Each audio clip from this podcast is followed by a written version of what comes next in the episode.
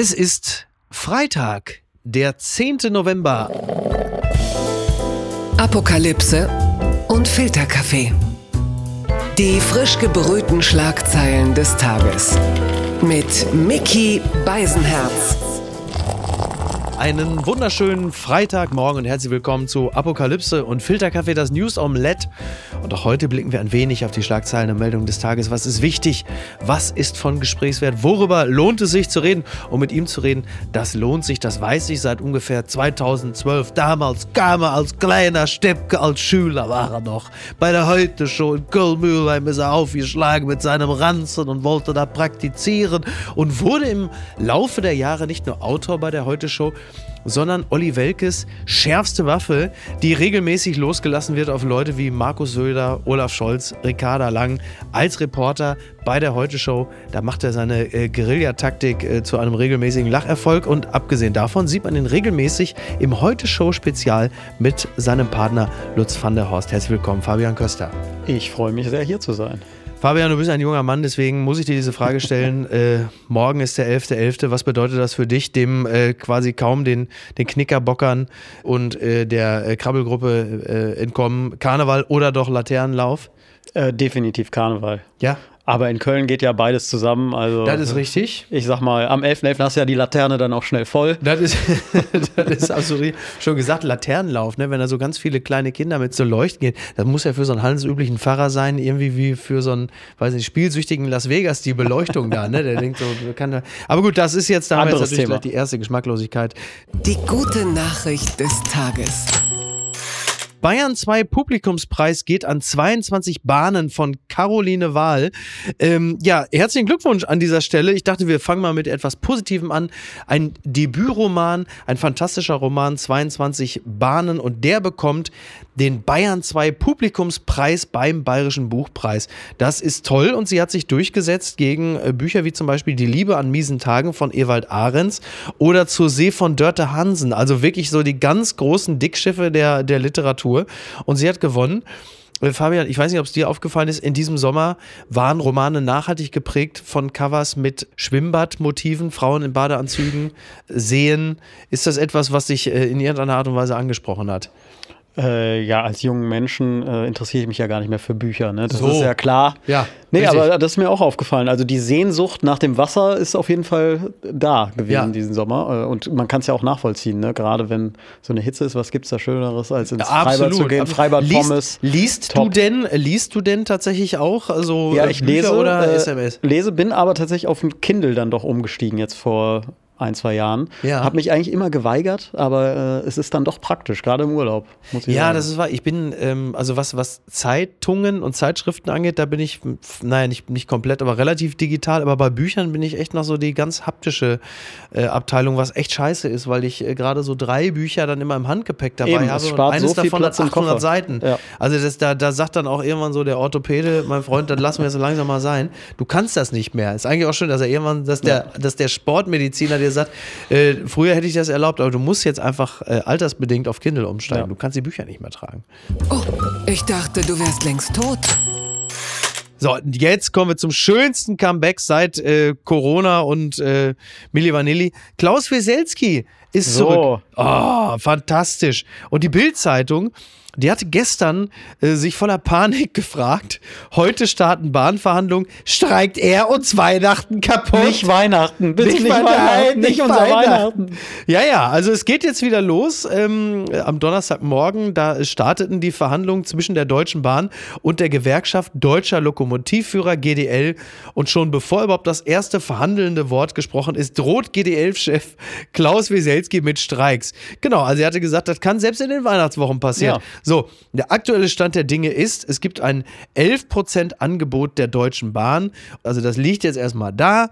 Und die GDL hat gesagt, gut, dann setzen wir uns nächste Woche hin und dann verhandeln wir wieder. Also 11% Lohnerhöhung insgesamt und bis zu 2850 Euro Inflationsausgleichsprämie in Aussicht gestellt. So, dieser Klaus Wieselski, Ein Mann, den du persönlich sogar schon getroffen hast. Ich habe ihn schon getroffen. Wir haben im Sommer ein heute schon Spezial über die Deutsche Bahn gedreht. Also ja. haben uns ein einfaches Comedy-Thema rausgesucht. Ne? Natürlich. Und äh, da habe ich äh, Klaus Wieselski getroffen und hatte mir vorher überlegt, was kann man da Lustiges machen. Und ja. äh, habe ihn dann damit überrascht, dass wir zusammen Bahn-Yoga machen. Mm. Und äh, tatsächlich hat er die Übungen mitgemacht. Also äh, sowas wie der auf die Verspätungsanzeige blickende Fahrgast und äh, dann auch die Übung der Verkehrsminister, wo man einfach die Augen Ja. schließt und nichts tut. Und es war ein wunderbares Bild, wie, Wie Klaus toll. Wieselski einfach mal schweigend da sitzt, Ach, tiefenentspannt. Das hört sich sehr, sehr gut an. Ja, und ich muss äh, wirklich sagen, äh, ein guter Mann. Also Ja? Man ist ja dann doch immer überrascht, wie die Leute so persönlich sind, wenn man sie dann zum Interview Ja, trifft. die, eben, also sagen wir es mal so, ne? also zunächst einmal die GDL, das ist ja eigentlich die kleine Gewerkschaft. Genau. So im Sinne der GDL äh, macht er natürlich einen guten Job. ja, wenn wir als Arbeitnehmer würden wir uns doch alle so jemanden wünschen, der Klar. für unsere Rechte eintritt. Ja, oder? vor allen Dingen ist es dem ja auch wirklich völlig egal, das größte Arschloch der Nation zu Ja. sein. Vor allen Dingen dann auch noch so der Grinch, ne? Ja. Du hast ja den Grinch Weselski, der sagt, ich mache euch Weihnachten kaputt. Also der zieht schon durch. Aber ob das dann unbedingt über Weihnachten sein, wobei das ist doch, also ich, ich meine, ich persönlich mag Weihnachten sehr gerne, ich mag meine Familie sehr gern, ich mag meine Verwandten alle sehr gern. Aber theoretisch ist das doch für manche auch eine ganz schöne, also ein ganz schöner Dienst von Weselski, dass man Eben, sagt, also sorry, man ich sollte sich so einfach bedanken. Ne? Ich Ja. kann leider nicht kommen wegen Klaus kommen. Wieselski. Auto ist kaputt, Bahn, das geht leider Schade. nicht. So, also das, was Corona die letzten Jahre leisten musste, äh, das geht jetzt Muss über jetzt ein Mann leisten Muss jetzt ein Mann- Land. Auf ihm liegt die Last. Natürlich, selbstverständlich. So vieler Schwiegersöhne. Ja, also wir gucken mal, wie das weitergeht. Es gibt noch Verhandlungstermine, wie so Tourtermine übrigens. Also liest sich ein bisschen wie Tourtermine. 16. 17. November Berlin, 24. November Berlin, 5. 6. Dezember Potsdam, 14. 15. Dezember Berlin. Also für alle Fans von Klaus Wieselski, das sind die Tourtermine. Da wird dann äh, verhandelt und dann gucken wir mal, was dabei rauskommt. Die Schlagzeile des Tages. Zeitfenster von vier Stunden. Israel führt tägliche Feuerpausen ein. So zitiert NTV die USA. Immer noch sitzen die Geiseln der Hamas im Gazastreifen fest. Dort spitzt sich die humanitäre Notlage weiter zu. Wie das Weiße Haus nun mitteilt, ist Israel zu mehrstündigen Feuerpausen bereit. Diese sollen helfen, Zivilisten aus den Gefahrenzonen zu bekommen. Eine erste soll bereits in Kürze angekündigt werden. Ja, das ist so der, der letzte Stand gewesen.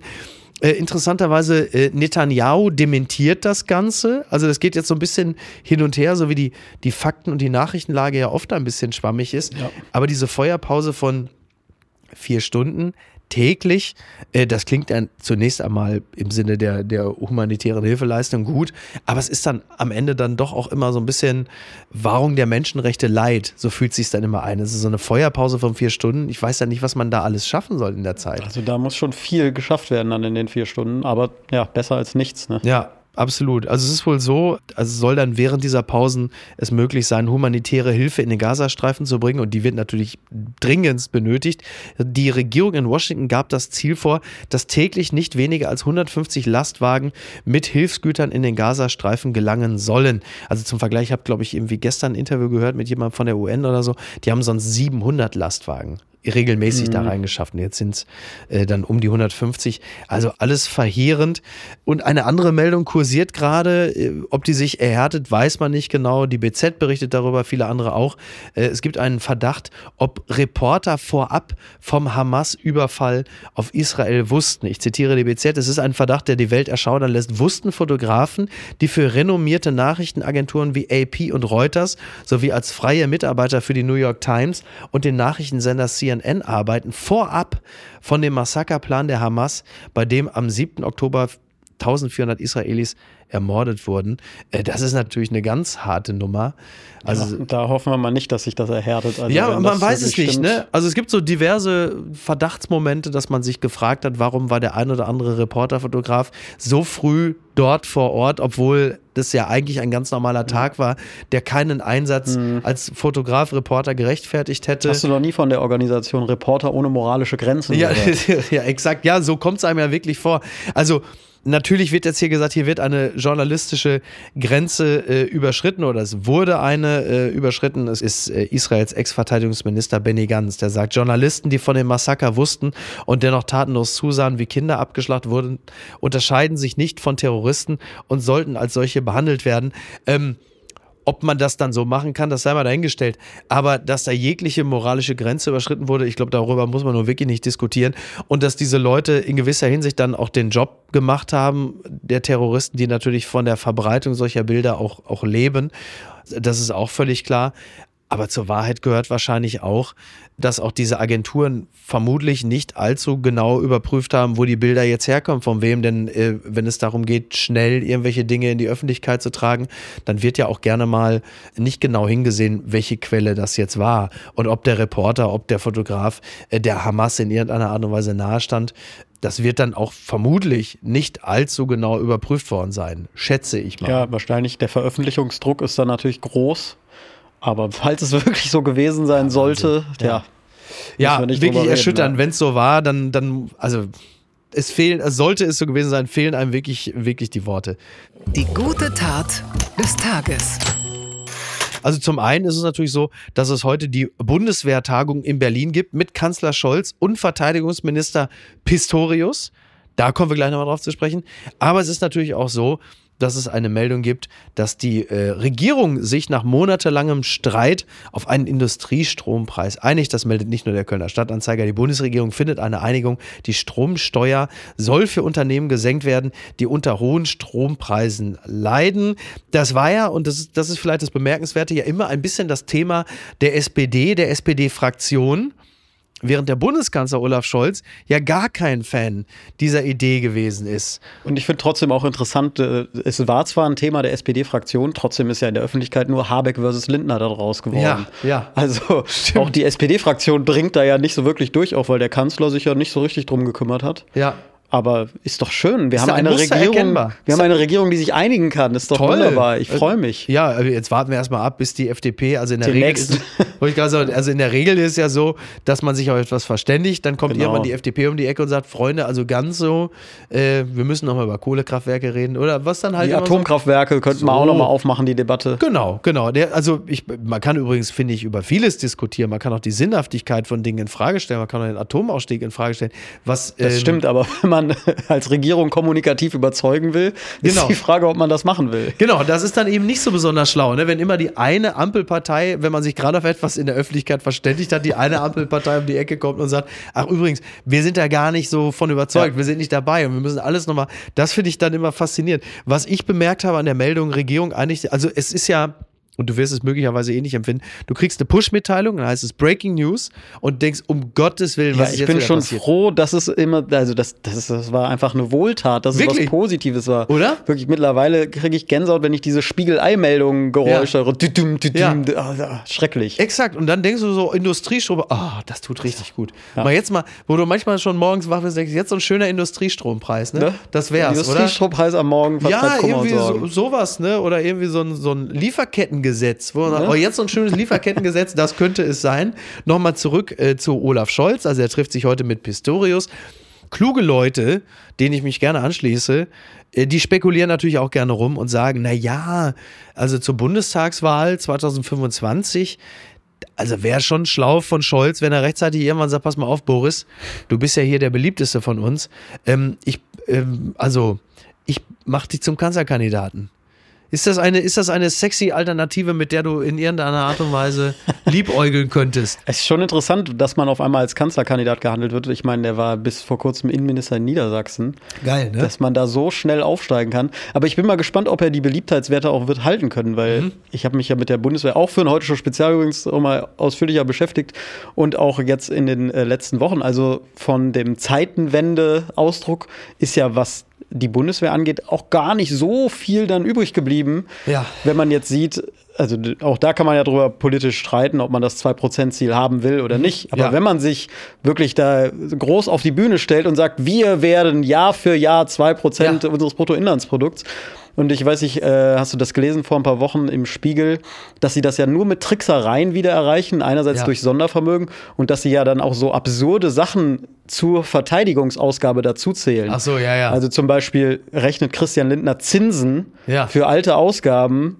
mit rein als aktive Verteidigungsausgabe. Von den Zinsen kann sich die Bundeswehr aber auch nichts kaufen. Das ist auch, auch spannend, ne? Ja, ja, das, also dass man sich das dann so, so schön rechnet irgendwie. Nur um das auf dem Papier zu erreichen. Ja. Also man muss sich doch fragen, wollen wir das Ziel auf dem Papier erreichen oder wollen wir eine Armee, die sich verteidigen kann? Exakt. Und ja, wenn es nur um das Papier geht, dann kann man es auch lassen, sich da so auf die Bühne zu aber stellen. Aber da, da siehst ich. du natürlich wiederum, dass es auch eine Art von Politik ist, und das haben sie natürlich nicht neu erfunden, die natürlich sehr, sehr stark auf das Sentiment des Momentes setzt und sich dann hinsagt, und wir werden jetzt und wir wollen um dann, wenn so der Lichtschein der Öffentlichkeit wieder auf was anderem ist, dass man dann sagt, ja, jetzt mal gucken. Ja, warten wir mal ab. Genau, warten wir mal ab. Ne? Also es ist so ein bisschen immer auch so die markige Rede und ein bisschen, ich kümmere mich, Ärmel hochkrempeln. Und wenn die Leute dann bei Glaubst du etwa nicht an den Deutschlandpakt, Mick? Ja, was ist denn da los? Ja, Friedrich Merz hat doch schon gesagt, dass er tot ist. Er war schon völlig ja. beleidigt. Ne? Naja, wir warten mal ab. Übrigens, was das 2%-Ziel angeht, das hat auch ein bisschen mit ihm hier zu tun. Werbung mein heutiger Werbepartner ist Clark. Ich verbringe viel zu viel Zeit am Telefon, am Handy. Und wenn ich auf meine äh, Anzeige was die Bildschirmzeit angeht, starre, dann starre ich entsetzt so lange darauf, dass die Bildschirmzeit noch länger wird. Was nutze ich denn eigentlich? Also bei mir so in erster Linie sind es dann doch wirklich äh, Nachrichtenseiten. Ich daddel gar nicht auf dem Handy, aber ich bin natürlich dann auch recht viel äh, zum Beispiel auf den Musikseiten, aber meistens informiere ich mich oder ich werde informiert und bin sehr viel äh, in den Messenger-Diensten, wo mir dann Freunde und Bekannte schreiben, was ich alles wieder verpasst habe, was ich alles noch machen muss und was ich alles wieder nicht auf die Reihe gekriegt habe. Und da kommt Clark ins Spiel, denn Clark organisiert mein Leben ein kleines bisschen besser. Mit Clark hast du nämlich alle deine Versicherungen im Blick und musst nicht ständig in verschiedenen Apps nachschauen, wann die nächste Kündigungsfrist ist, ob dein Schaden übernommen wird oder an wen du dich wenden kannst. Und hätte ich mal Clark benutzt, dann hätte ich nicht vor zwei Wochen Flatterband an meinem Auto gehabt. Äh, mehr sage ich dazu nicht. Mit deiner Unterschrift bei der Anmeldung wird Clark dein neuer Versicherungsmakler. So können sie deine Interessen gegenüber den Versicherungsgesellschaften vertreten und dir einen digitalen Service mit allen Vorteilen anbieten. Das Maklermandat greift für alle deine Versicherungen, die du in der Clark-App angibst und hochlädst. Du kannst natürlich jederzeit und kostenfrei deine Vollmacht zum Maklermandat widerrufen. Vergiss also das mühselige Suchen Suche nach deinen Policen und manage deine Versicherung digital on the go 24-7. Ach Gott, ja, das wäre so schön. Das muss man machen. Das ist fantastisch. Das könnte mein Leben so deutlich erleichtern. Hol dir ein Upgrade mit Clark. Also Clark spendiert allen HörerInnen einen Shopping-Gutschein von bis zu 30 Euro. Einfach die Clark-App runterladen oder direkt auf die Website gehen. Clark.de bei der Registrierung den Gutscheincode Filterkaffee 54 alles groß geschrieben ja, Filterkaffee 54. Ihr ladet eine bestehende Versicherung hoch, dann sichert ihr euch einen 15 Euro Shopping-Gutschein für Brands wie äh, Adidas, Amazon, DAZN. Und bei zwei Versicherungen, da sind es sogar ganze 30 Euro. Also probiert die Clark-App doch selbst einmal aus. Und jetzt weiterhin viel Spaß mit der heutigen Folge. Gewinner des Tages wenn nicht der Woche und möglicherweise auch äh, des kommenden Jahres. Äh, Donald Trump, er ist wieder mal äh, fantastic, it's great, it's, it's uh, magnificent. Amazing. Die Zeit, amazing. Die Zeit meldet US-Präsidentschaftswahl, Trump-Gegner scheitern mit Antrag auf Ausschluss von US-Vorwahlen. Eine Wählergruppe in Minnesota wollte verhindern, dass Donald Trump bei den Vorwahlen der Republikaner antritt.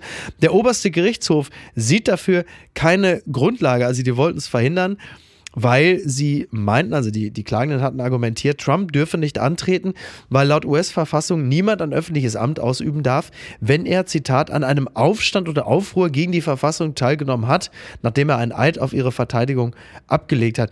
Ähm, das ist jetzt einer wieder dieser vielen Fälle, wo man meint, dass irgendein Gerichtsverfahren oder ein Fehlverhalten Trump an irgendetwas hindern könnte. Ich finde es ja viel witziger, also zunächst übrigens äh, weiß ich auch gar nicht, ob Trump selber jemals vorhat, äh, an den Vorwahlen teilzunehmen oder ob er die dann auch einfach skippt. Eben, kann sich auch einfach erklären als Kandidat. Äh, und, und was ich wirklich witzig finde, ist ja, dass sie jetzt mittlerweile drei TV-Duelle hatten. Also Nikki Haley, die dann so langsam Ron DeSantis abkocht und andere, die dabei sind. Und nur einer ist nie dabei. Und das ist Donald Trump, der macht immer, ich habe keine Zeit, ich mache lieber irgendwo eine Rallye oder so. Das kommt mir so ein bisschen vor wie, wie, wie so das deutsche Meisterschaftsrennen irgendwie. Alle wollen irgendwie im Titel mitspielen und der FC Bayern sagt, ich mache hier mein eigenes mach Rennen. Mein, macht ihr mal unter euch aus ja. und ich nehme am Ende den Meistertitel mit ja. und aber schön, dass ihr alle Spaß habt. Ja, definitiv. Also ich glaube auch, dass man mit einer Gerichtsentscheidung nicht verhindern kann, dass er antreten wird. Also ja. das wird er ja so oder so tun. Genau. Und interessanterweise hat er ja auch offensichtlich die meisten Unterstützer in der Republikanischen Partei. Ja, das und äh, wenn man dann so die aktuellen Erhebungen ja. verfolgt, dann merkt man ja auch so in diversen Swing States, da hat Da man kippt es doch, ja. ja, kippt es doch ganz schön und, und das ist echt wirklich. Also Aber ich finde auch gleichzeitig das Versäumnis, dass die Demokraten es wirklich nicht schaffen, in all Exakt. den Jahren mal irgendwen aufzubauen, der Genau. Opa Biden da vielleicht mal ablösen könnte. Wahnsinn, ne? Das ist wirklich, das ist doch so ein großes Land. Ja, Wahnsinn. Also ich finde, dass aus der europäischen Perspektive ist das sogar meines Erachtens die totale Ursünde. Also so sehenden Auges in diese Vollkatastrophe reinzulaufen, die uns dann äh, natürlich blüht, außenpolitisch, wenn dann Trump wieder an der Macht wäre. Das hieße natürlich A, dass wir dieses 2%-Ziel zum Beispiel deutlich ernster nehmen sollten, dass es schlau wäre, eine europäische Armee aufzubauen, und zwar eine, mit der auch was anzufangen ist, denn wir würden dann diese auch militärisch zu lösenden Konflikte, die müssten wir vor allen Dingen dann alleine klären, weil Trump natürlich sagt, macht euren Scheiß Ja, alleine. wenn der uns dann nicht mehr beschützt, was machen wir? Dann müssen wir bei Macron anklopfen, ob wir unter den Ja, Atomschirm mindestens, können. ne? mindestens, ja klar. Also das ist es, weil dann ist das Thema Ukraine direkt erledigt. Dann Ja. ist die unter, also Dann wird hat Putin eh schon gewonnen. kippelig. Fertig. Genau, exakt. Dann hat Putin gewonnen und der wartet ja auch letzten Endes darauf und er wird seine seine Troll- und Bot-Armeen auch schon längst wahrscheinlich äh, losgeschickt haben, um äh, die restlichen Amerikaner auch noch davon zu überzeugen, Trump zu wählen. Das ist es. Aber aus der demokratischen Perspektive in den USA ist das natürlich mindestens ein eklatantes Versagen. Also so sehenden Auges in dieses Desaster reinzurennen, weil als Joe Biden ähm, Von Rennen kann man bei Joe Biden wirklich nicht das, ist, sprechen. das ist absolut richtig. ähm, es war ja schon beim Amtsantritt damals klar, also man kann ja happy sein, wenn er die vier Jahre schafft. Und dann zu sagen, wir hängen noch mal vier dran, also das ist ja wirklich, wirklich irre. Ne? Man könnte sagen, lebensmüde. Ne? Also, ja, schön. Und es gibt jetzt ja eine, äh, eine interessante Wolte, die sich, also wenn ich sage, die bahnt sich an, dann ist es wirklich übertrieben, aber die jetzt gehandelt wird. Ein, also Sensationsgerücht, so schreiben es einige, um Michelle Obama. Äh, Es gibt den äh, US-Politstrategen David Axelrod und der plädiert für einen fliegenden Wechsel bei den Demokraten. Biden solle sein Ego hinter die Interessen des Landes stellen und auf eine zweite Amtszeit verzichten, so der ehemalige Obama-Berater. Und dann könnte plötzlich Michelle Obama ins Rennen gehen. Sie ist ja sehr populär, sie ist äh, auch in der, in der Popwelt, in der Öffentlichkeit, ist sie extrem populär. Sie hat aber nun wirklich explizit gesagt, dass sie keine politischen Ambitionen hat. Und jetzt plötzlich das. Aber gut, das dann umzukehren, wäre doch der erste Schritt zum Politiker. Das ist richtig. Von daher. Das stimmt. Nein, Das ist und außerdem, es wäre ja schon eine sehr amerikanische Lösung. Also man Ja, kann sich voll. das ja durchaus vorstellen, finde ich. Äh, Ja, und ja, ich ja. glaube auch, dass sie, also ich glaube, dass Michelle Obama auf jeden Fall die Wahl gewinnen würde gegen Donald Trump. Meinst also, du? Ich Meinst glaube du? schon. Ja, ich, ich bin mir da nie so ganz sicher, weil natürlich äh, die Obamas auch für eine politische Kaste stehen, inklusive, wenn wir jetzt Hillary Clinton dann noch so mit einbeziehen, die durchaus auch als abgehoben gelten, als elitär und nur weil Michelle Obama jetzt irgendwie so sympathisch ist und vielleicht im Fernsehen häufiger zu sehen ist, heißt das natürlich nicht, dass man automatisch jetzt die Schwarzen, die Latinos oder die jungen Leute kriegt, Das ne? nicht, aber ich glaube, der Vorteil, den ja auch Barack Obama immer hatte, ist diese Begeisterungsfähigkeit zu schaffen. Mhm. Ja. Und das hat sie, glaube ich, auch. Also Ja, aber die Frage ist wirklich, ob äh, eine Michelle Obama ausreicht, eine Begeisterungsfähigkeit zu schaffen für ein, nennen wir es jetzt mal, demokratisches Milieu, das halt einfach sehr, sehr viele im Laufe der Zeit auch verloren hat. Und Trump steht für ein Amerika, das viele attraktiv finden. Und zwar über die, äh, wie sagte damals Sarah Lee Heinrich, äh, die eklige weiße Mehrheitsgesellschaft hinaus. Und das wird interessant sein zu beobachten. Aber das müssen wir nicht, das müssen wir nicht heute klären. Bitte empören Sie sich jetzt. Zeugin im Prozess gegen Gil Ofarim. Da stimmt nichts von. Unglaublich, so berichtet der Spiegel. Im Prozess gegen Gil Ofarim sagt eine Zeugin aus der Leipziger Hotellobby aus, die Frau konnte offenbar kaum fassen, wie der Sänger den Streit auf Instagram wiedergab. Das zeigt eine Nachricht vom selben Tag. Ja. Also das Thema, äh, das ist ja seit ein paar Tagen jetzt wirklich ähm, in den Nachrichten sehr deutlich zu verfolgen. Gil Ofarim steht vor Gericht wegen Falschaussage, Verleumdung, äh, was nicht alles. Und wir alle haben vor zwei Jahren im Oktober äh, die Instagram-Story mitgekriegt, dass er äh, meinte, im Hotel im Westin in Leipzig schlecht äh, behandelt worden zu sein, weil er diesen Davidstern offen getragen hat an der Ja. Kette. Und der Rezeptionist hätte gesagt, oder nein, zunächst gab es aus dem, so in der Lobby irgendeine Stimme, die sagten, pack deinen Stern weg. Und der Rezeptionist hätte gesagt, genau, pack deinen Stern weg. Und das hat sich halt also nach den Beschreibungen anderer hatte es nicht stattgefunden und die Überwachungskameras, sowohl vor dem Hotel als auch in der Lobby, haben den Schluss nahegelegt, dass dieser Stern nicht offen getragen worden ist. Und diese Frau, Dagmar K., die stand am Abend des 4. Oktober 2021 hinter Gil Ofarim und da hat sich der Fall halt völlig anders dargestellt, denn der Sachverhalt, das finde ich, und da kommen wir gleich noch drauf, das wird jetzt ein richtig deutsches, ein richtig deutsches Drama. Denn in der Lobby von Western Grand, da war es so, dass wohl die digitale äh, Erfassung der Zimmerkarten ausgefallen ist und das Ganze musste händisch erledigt so weit, werden. so normal erstmal. So weit, so normal. Und deswegen gab es lange Schlangen an der Rezeption beim Einchecken. Und Gil Ofarim stand dann auch vergleichsweise still in der Schlange und wartete artig. Dann kam aber so von rechts so zwei Leute, die haben gesagt, deren Zimmerkarten wären bereits fertig und die legen an der Rezeption. Und die sind dann quasi an der Schlange vorbei und haben sich die Karten abgeholt bei diesem äh, Markus W., dem Rezeptionistin. Und daraufhin ist dann Gil Ofarim langsam sehr, sehr ungehalten gewesen, hatte sich beschwert, dass das doch nicht geht. Er steht hier in der Schlange und dann kommen andere eher dran. Und, und dann hatte er, genau, ich zitiere, Ofarim, also diese Dagmar K., Ofarim sei immer lauter geworden und habe gesagt, ich kann es auch publik machen über Facebook und Instagram. Dann geht das viral. Bam, bam, bam. Bei jedem Bam habe er die Hände ineinander geschlagen. Markus W. habe ganz ruhig gesagt, dass Ofarim ja nicht einzuchecken brauche, wenn es ihm nicht in dem Hotel gefalle. Mehr habe sie nicht mitbekommen. So. Und das ist jetzt so das, was passiert. Jetzt geht es ein bisschen hin und her. Bei der Verteidigung von Gil Ofarim finde ich sehr spannend dass die irgendwie jeden Tag so einen neuen Spin haben. Also zwischenzeitlich war es dann so, ja, der Satz, pack deinen Stern weg, das war jetzt nicht direkt auf die Kette bezogen, sondern eher so, dass er ein Star ist. Also, dass er sich nicht so aufführen soll. Ein Tag später hieß es, ja, also ob der das jetzt so gesagt hat mit dem Stern, das kann man im Nachhinein nicht mehr genau so sagen. Also man würde doch jetzt bei MeToo zum Beispiel, wenn da jemand eine an so gesprochen hat und die kann sich dann auch nicht genau erinnern, da würde man noch nie dem Opfer von MeToo sagen, das hast du jetzt, also das hat er nie gesagt. Also, also jeden Tag kommen sie mit was Neuem Neuem um die Ecke. Äh, wie verfolgst du diesen Fall gerade? Ja, es ist, ich finde es schon bestürzend. Also ich fand es auch damals schon bestürzend. Also ja. äh, aus mehreren Perspektiven auch. Zum einen, weil man ja zuerst sofort auf der Seite von Gil Ofarim stand. Genau. Also man hat es das fand ich aber auch wieder bestürzend, dass man ja keinen Zweifel daran hatte, dass so ein Antisemitismus in Deutschland präsent ist. Absolut. Und, und dann das, auch noch in Sachsen. Und dann auch noch in Sachsen, Überraschung. Ja. ja. Genau. Und ähm, das ist ja das Schlimme, dass wenn es wirklich so war, dass da nichts dran stimmt, mhm. äh, erweist es ja auch der ganze Debatte sowieso einen Bärendienst. Ja. Und äh, die Beschreibung der Zeugin, äh, ja, das ist ja. Ja, das ist vor allem ist auch natürlich absurd. Äh, also er hat den einzigen Fall in Deutschland geschaffen, wo der antisemitische Übergriff äh, erfunden war. Das, das ist, ist, ja wirklich, schon fast ja. eine Leistung. Ne? Ja. Also, und auch der Satz, äh, ich mache das auf Facebook publik, ist ja auch sehr traurig. also, da sind so ein, paar super, so ein paar super deutsche Sätze halt eben auch dabei. Ne? Also einerseits irgendwie, ich mache das auf Facebook publik, ist natürlich für einen Mann Mitte 30 irgendwie auch tragisch. Dann dieses, artig in der Schlange stehen und dann plötzlich völlig ausflippen, ja. wenn andere. Das ist wirklich sehr deutsch. Ne? Wirklich Aber die sind deutsch. vor mir dran gewesen. Das, das finde ich Schlimm. wirklich faszinierend. Und natürlich, und da muss man ja sagen, deswegen ein typisch deutsches Drama, du hast ja auch schon angerissen, diese ganze Geschichte wäre ja nie passiert. Sie hätte sich nie entsponnen, wenn nicht typisch Deutschland die Digitalisierung mal wieder geklemmt ja. hätte. Und die dann halt einfach mit Zetteln und, und händisch und analog diese Scheiße hätten ausfallen ja, Mit dem Faxgerät wäre es nicht passiert. Ja, Gil Oferim hätte schon längst wieder in der neuen RTL-Passion mitgespielt. Das wäre alles mit dem Faxgerät fast nicht passiert.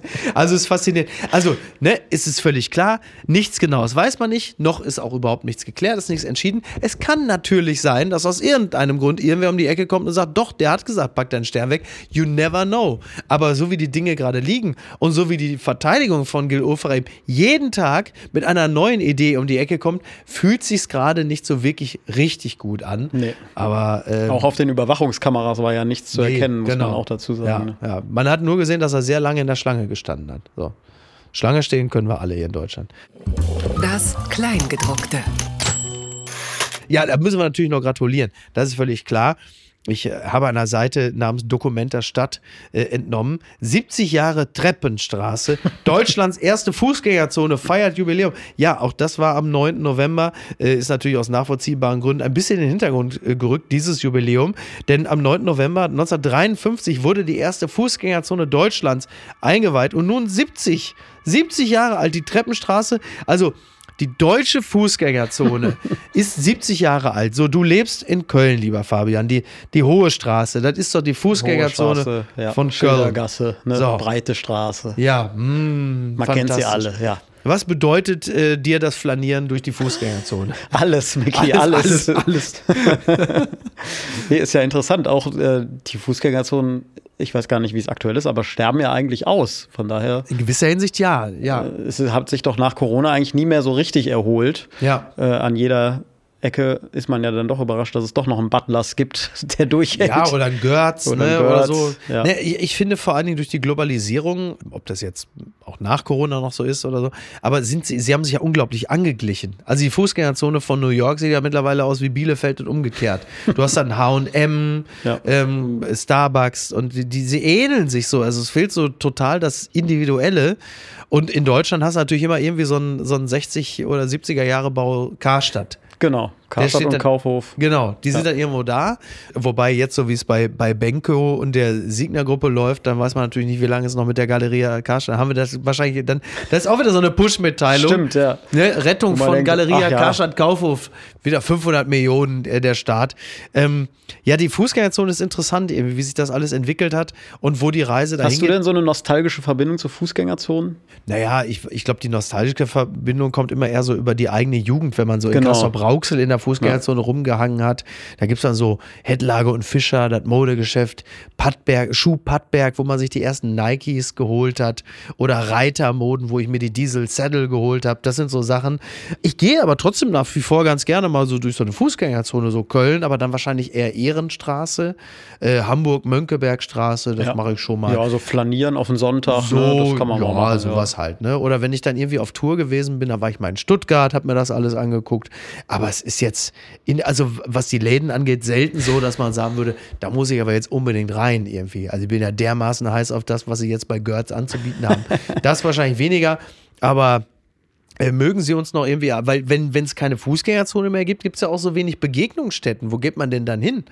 Obwohl ich finde, ja, das ist der Unterschied. äh, Fußgängerzone und quasi Altstadt flanieren. Das ist ja auch sehr schön, aber Ja. ohne die Fußgängerzone. Ja, das ist richtig. Ne, Ja. direkt aber so Kneipen, Cafés. Ich wollte gerade und sagen, so. für Leute wie uns sind doch auch wahrscheinlich dann wirklich eher Kneipen und Cafés interessant. Genau, und das finde ich. äh, Alte Buchhandlungen finde ich auch sehr Ja, schön. Am, genau. Amsterdam und so finde ich mal ganz fantastisch. Und was, glaube ich, echt eine Chance hat, das sind so Läden, die so sehr individuell sind. Also eben nicht die großen Ketten. Also nicht das, was du halt eben mit einem Klick im Internet findest, sondern so kleine Läden, die dann. Äh, Die sich dann auch so eine Art Stammkundschaft ja auch ja, ja, genau. Also ja. hier bei, bei mir in der Siedlung da oder bei mir äh, im Viertel gibt es Perle. Das ist ein Laden, die haben dann äh, so ein paar Modestücke, die haben dann so ein paar Accessoires, so ein paar Einrichtungsdinger und die sind so gut sortiert, dass du das halt eben auf die Art und Weise im Internet nicht findest, weil sie dann so, ein, so ein Sortiment von ganz vielen Sachen haben. Und diese kleinen Läden, also die so was Besonderes haben oder so besonders gut sortiert sind, wo man einfach mal reingeht und weiß, da finde ich immer etwas, was aber schön ist und auch wertig. Ich glaube, solche Läden haben eher eine Chance, aber nicht die großen. Aber das sind ja auch dann eher die Läden, die in den kleineren Fußgängerzonen sind. Und die sind ja Genau. auch die schöneren nach wie vor. Also zu, da gehe ich auch nicht in Köln hier auf die Breitstraße oder Hohe Straße. Aber man will ja andererseits So, auch ja. mal wissen, was die ehemaligen DSDS-Teilnehmer so machen. und da guckt man halt mal in der Genau, Fußgängerzone, ja. was Das es ist so. Recherche quasi. Was ist denn da schiefgelaufen? Für mich geht nicht jeden Tag die Welt unter. So beschreibt Jan Fleischauer seinen, ja, ein richtiger Einsatz bei News war es ja nicht. Er hat mit Cornelius Pollmer von der Süddeutschen Zeitung darüber gesprochen, warum er äh, dieses TV-Format bei dem Portal News, bei dem Reichelt-Format muss man ja, oder bei dem Reichelt-Portal, warum er es nie gestartet hat. Weil man hatte eigentlich im September ist man davon ausgegangen, Jan Fleischauer vom Fokus, der macht jetzt bei News, dem Kanal von Julian Reichelt, da macht er jetzt so eine kleine Satire, so eine Late Night. Aber das ist halt eben nie passiert. Und ähm, dafür gibt es Gründe. Und Cornelius Pollmer hat mit ihm gesprochen. Und unter anderem hat er gesagt, ich hatte bei News, also N-I-U-S, schon unterschrieben, bevor die Website online ging und das Programm dort sah doch anders aus, als es mir in meinen Gesprächen angekündigt worden war. Da wirklich düster. Staubsaugervertretermäßig nichts unterschreiben, bevor Ja, man nicht ey, weiß. ohne Scheiß, ne? Sehr düster, sehr aggressiv im Auftritt. Ich glaube nicht, dass es dem Claim gerecht wird, Stimme der Mehrheit sein zu wollen. Aber das ist die Entscheidung von News. It's just not my cup of tea.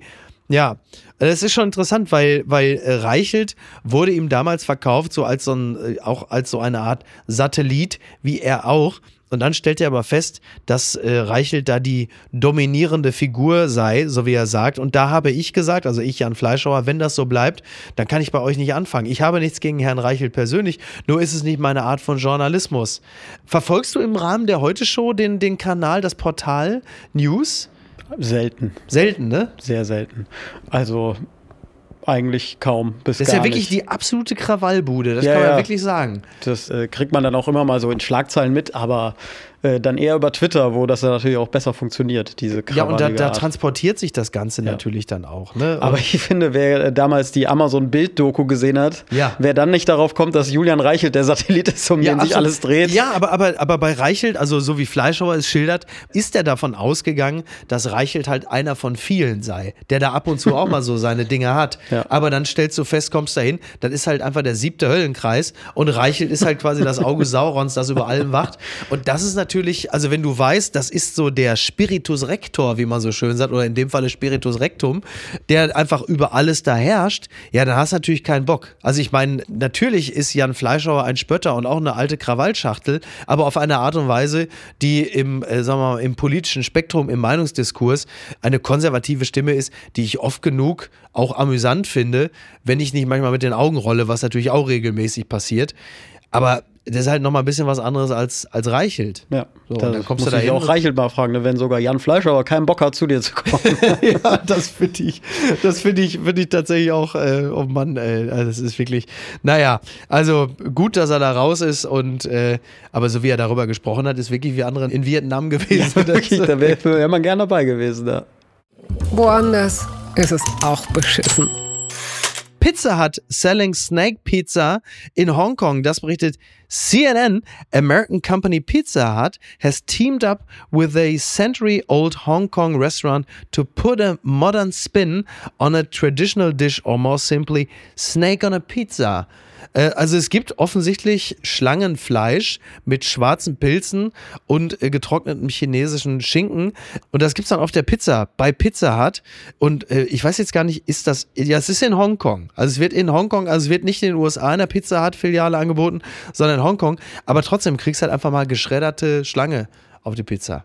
Ja, ich freue mich nur, wenn die Debatte dann nach Deutschland kommt. Ne? Erst wollen sie uns die Insekten ins Brot tun und jetzt noch die Schlange auf die Pizza. Da wollen sie der, der Ernährungsminister Jim Özdemir will uns den Zucker wegnehmen und die Insekten auf die Pizza und jetzt die Schlange. Also Aiwanger hat schon Notizen gemacht. Ja, ja, der hat mitgeschrieben. Sein wird- Bruder meint's. Ja, ne, richtig, richtig. Ja, gut. Also Aiwanger ist ja auch ein Typ für Häutung. Ähm, das ist schon spannend. Also das, was da auf die Pizza kommt, gut, bei Burger King ist das einfach ein ganz normaler Dienstag. Äh, was, haben, was ist da noch von der Anrichte geflogen? Also, was ist das Mieseste und Ekligste, was du jemals gegessen hast? Das ekligste. Das ist eine gute Frage. Fällt mir jetzt gar nichts spontan. bist in ein. beruflich tätig, also da ist einiges- Klar. Ja. Das ist so, aber Eigentlich- das ist da auch normales Mittagessen. Das ist absolut, das ist absolut normal. Ich habe mal gegrillten Skorpion gegessen. So einen schwarzen. Wobei der war nicht eklig, der hat nur auch jetzt halt nur so. Ja, ich habe auch mal so Heuschrecken und Ja, so, sowas. sowas gegessen, aber das, das klingt dann immer eklig, aber so eklig ist es dann eigentlich gar ist nicht. ja letzten Endes ja auch so wie, wie Schrimps. Also wer Schrimps Eben. isst, kann natürlich auch Heuschrecken auch essen. Heuschrecken essen, ne? Ja, aber so die, also diese Pizza Hut Geschichte, muss ich sagen, ich bin wirklich absolut begeistert. Ganz weit vorne. RTL feiert 40. Geburtstag mit großer Primetime-Show. Das meldet DWDL. Am 2. Januar wird äh, RTL 40 Jahre alt und anlässlich des Jubiläums wird der Sender eine große Jubiläumsshow ausstrahlen. Für diese gibt es zwar noch keinen Ausstrahlungstermin, dafür aber einen Aufzeichnungs ja, dafür einen Aufzeichnungstermin, ja klar, denn über einen Monat vor dem offiziellen Geburtstag werden die entsprechenden Bilder aufgenommen. Also, das wird wohl der absolute Knaller. Es werden wohl äh, thematisiert krasse Dschungelprüfung, Höchstleistung in Formel 1 und NFL und Highlights wie das Schloss am Wörthersee. Zudem sind, Zitat, heimlich aufgenommene Szenen vom allerersten Arbeitstag der Promis bei RTL angekündigt. So, 40 Jahre RTL, Fabian, da geht dir doch bestimmt das Herz auf, oder? Ja, wirklich. Ich war ja von Anfang an Fan. Ja, von der ersten Sekunde an. Natürlich. Ja, ist doch schön. Aber es wird, glaube ich, auch in Hürth wieder aufgezeichnet. Es wird wieder ne? in Hürth Wo man auch aufgezeichnet. denkt, 40. Geburtstag und dann musst du nach Hürth. Wahnsinn, ne? Man sich auch Schöneres beim, ich war beim 30-jährigen Geburtstag dabei, als Tommy Gottschalk, der, also was natürlich völlig absurd war, weil Tommy Gottschalk war damals natürlich Mr. ZDF und hat RTL ja immer verachtet. Und dann hat er, aber da ist er ja gerade relativ frisch zum Supertalent gewechselt. Und hat dann die, RT also das war so ein Zweiteiler, 30 Jahre hier, mein RTL. und hat die Sendung moderiert. Und das war wirklich wahnsinnig witzig, weil er hat sich ja wirklich um nichts geschissen. Und wir waren Autoren, so David Flasch, Olli Haas, ich und so. Und Gottschalk hat natürlich, ihr seid nette Leute und ich mag euch und ihr habt natürlich schöne Witze geschrieben, aber ich kann das nicht. Ich mache das spontan. Und dann hast du halt einfach gemerkt, man kennt ja diese RTL-Redakteure, Redakteurin, die wollten natürlich immer, Tommy, das musst du groß machen, das musst du unsere Shows und GZSZ und das Dschungelcamp. Und Gottschalk hatte damit natürlich nichts am Hut. Das hat ihn auch alles nie interessiert. Hier, das ist da, es ist nicht Goethe, es ist nicht Schiller, aber das muss es auch geben, gute Zeiten, schlechte Zeiten. Und dann saßen dann so Leute wie, weiß ich nicht, wie die alle hießen, so die Besetzung. Und dann lief da oben immer so eine LED-Laufschrift und da standen so die Namen von den einzelnen Darstellern. Daniel Felo, Susan Sideropoulos, wie sie alle hießen. Und er guckte dann zum Publikum, wissen Sie, es ist toll, dass die LED Banderole hier läuft, ja, kann ich noch mal oben kurz gucken, wer die sind, die hier sitzen. Hat er in der Sendung, war ihm einfach komplett wurscht.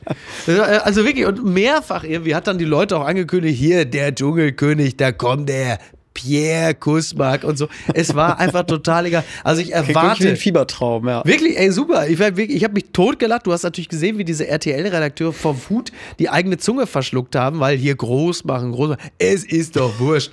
Also es war toll. Ich erwarte von RTL, dass sie zum 40. Geburtstag wieder Tommy Gottschalk moderieren lassen. Anders geht's gar nicht. Nee.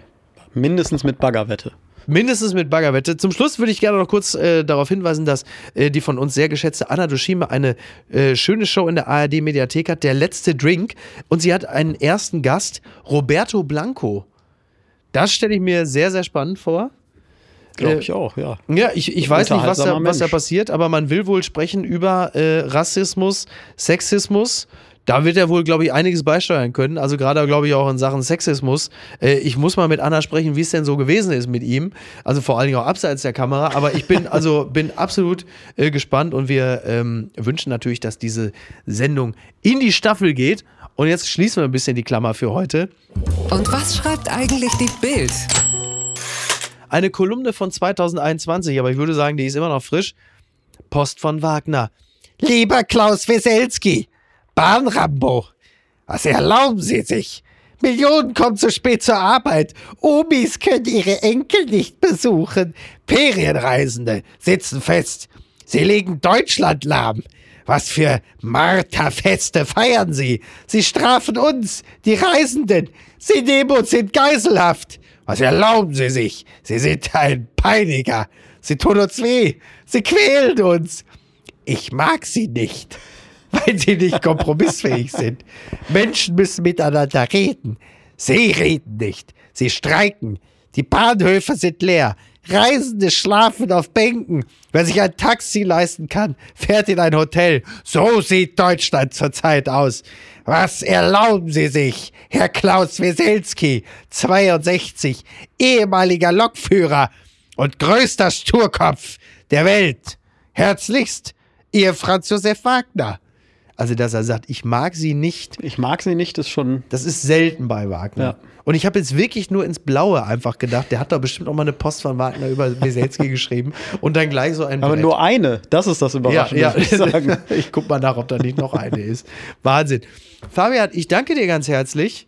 Das war sehr schön. Komm doch gerne wieder, wenn du Ja, magst. sehr gerne. Wenn du mit äh, Lutz van der Horst wieder äh, das Heute-Show-Spezial machst, was ist euer nächstes Thema? Kannst du schon nächstes verraten? Thema, äh, da schließt sich auch der Kreis äh, wieder, ist Digitalisierung. Ah, Also de- deswegen, wir werden bestimmt auch mal in Leipziger Hotels vorbeischauen, wie geil. die Digitalisierung da vonstatten Oh, geht. Mann. Was hätte alles verändert werden können? Und wir weisen natürlich ganz herzlich noch auf deinen Adventskalender hin. Ja, genau. Ich habe einen Meme-Adventskalender rausgebracht. Äh, habe ich dir auch einen mitgebracht. Ja, der ist natürlich. wirklich sehr Ja. lustig, sehr gut. Und äh, 24 Memes, die man dann abreisen kann und noch als Weihnachtskarte verschicken kann. Ja.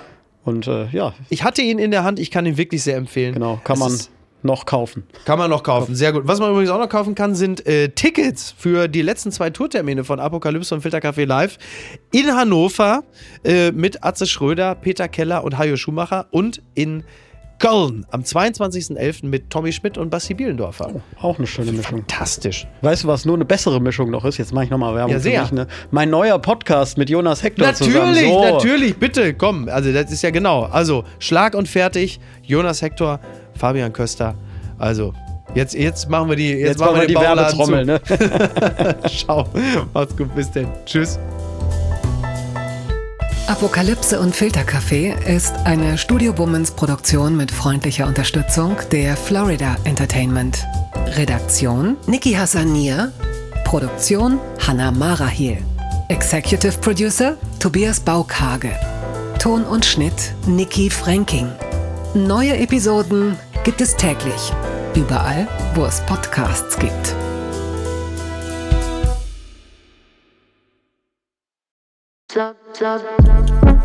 Buh, Stefanie Giesinger hier. Mit mir habt ihr nicht gerechnet, oder? Ich bin nur kurz hier, um euch über meinen Podcast zu erzählen, G-Spot.